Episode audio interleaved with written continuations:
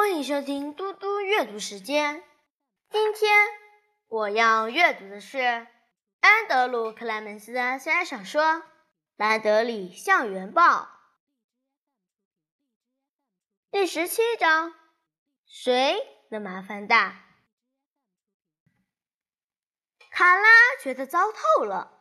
拉尔森老师刚刚和雀斑说，《兰德里校园报》不能再出版了。至少现在不能。他把巴恩斯校长的信做成投影片。当他解释到所发生的事情时，全班都可以通过投影机看到那封信。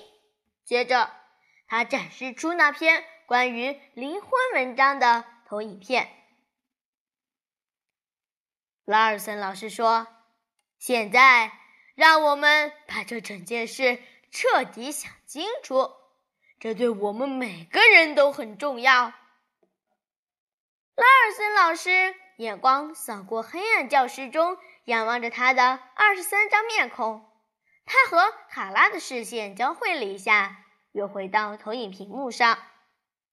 你们有些人可能会想：哦，如果我们没有看出这篇小故事，就什么事也没有了。但真的是这样吗？不，不是这样，因为即使不是这篇故事，你还会有另外一篇故事。影评或书评是某些人不喜欢的，你们必须记得，你们必须记住，看出这篇故事是对的，它是篇很棒的文章，一篇勇敢的故事，而且我知道它。让许多读过并思考的人受益匪浅，还有许多人告诉我，那是《兰德里校园报》到目前为止看过的最棒的文章。所以，第一件事就是这份报纸不过是说出事实而已。听拉尔森老师这样子说，好像是没错，却丝毫。没有让卡拉好过一些。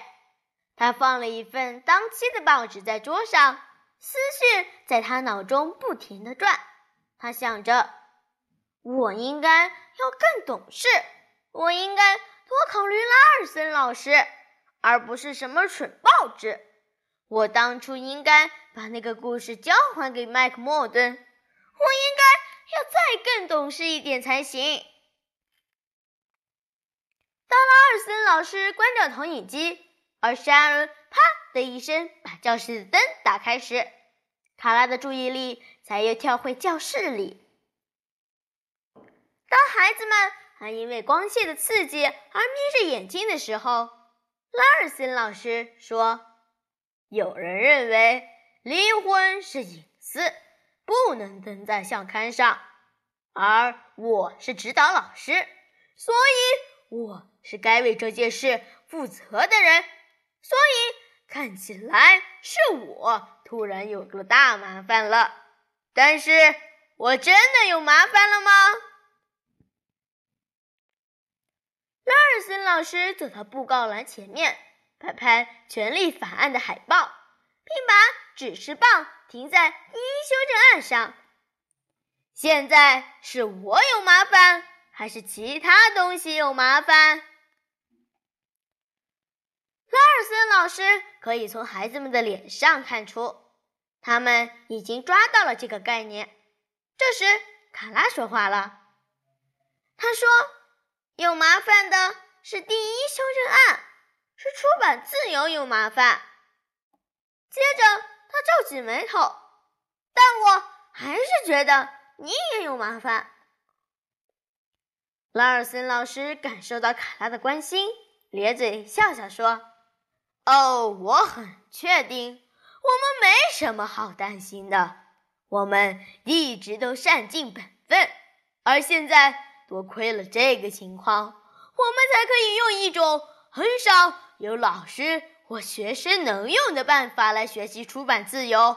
还有，我以前也遇到过麻烦，但我告诉你们。”我认为这是我所遇到过的最棒的麻烦了。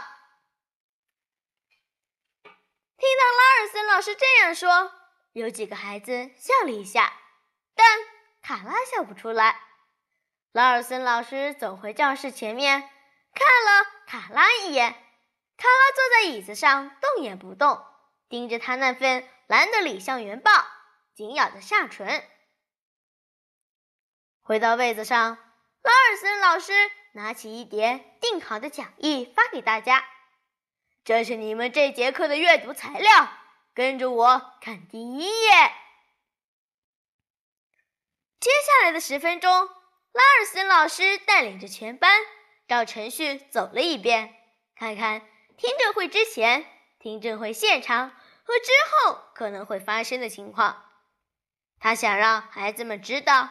没有什么神秘恐怖的事，也不需要害怕。他没有把巴恩斯校长塑造成坏人，并且把自己说成受害者。他认为这并不是两派人马在互相对战，只是两种不同想法的争辩。争辩什么是对的，争辩什么是对最多人来说好的。